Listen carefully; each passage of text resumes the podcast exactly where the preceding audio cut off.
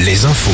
Avec Nicolas Mézil, bonjour. Bonjour Arnaud, bonjour à tous. Dernière ligne droite pour l'examen du projet de réforme des retraites à l'Assemblée. Les débats s'achèvent ce soir à minuit et les chances d'arriver à l'article sur le report de l'âge de la retraite à 64 ans s'amenuisent.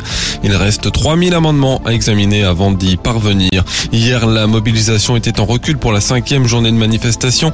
440 000 personnes ont battu le pavé selon le ministère de l'Intérieur, 1,3 million selon la CGT, 7000 manifestants à Nantes, 6000 à Brest, environ 5000 à Poitiers.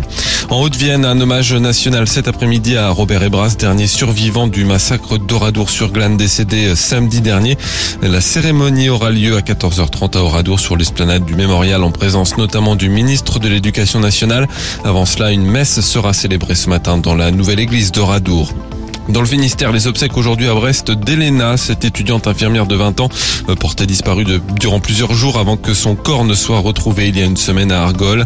Euh, ces obsèques seront donc célébrées ce vendredi à 16h30 à Brest, à la salle de cérémonie du Verne et une marche blanche sera par ailleurs organisée demain pour lui rendre un dernier hommage.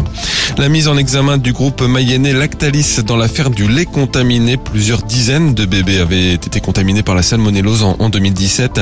La société Célia de Cran est aussi mise en examen. Les deux entreprises sont soupçonnées de tromperie aggravée, de blessures involontaires et d'inexécution de mesures de retrait et de rappel de leurs produits. Le foot en Ligue Europa, le bon résultat du FC Nantes en 16e de finale aller, un match nul un partout hier soir en Italie contre la Juventus Turin. En revanche, défaite de Rennes, 2 buts à 1 contre le Shakhtar Donetsk, match retour à domicile jeudi prochain pour les Nantais et les Rennais.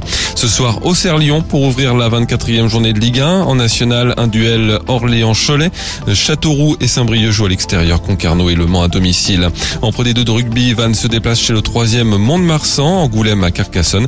Enfin, en handball, suite de la 15e journée de Ligue féminine. Chambray joue à Mérignac. Chez les hommes, c'est son Rennes se déplace à Créteil en Star League.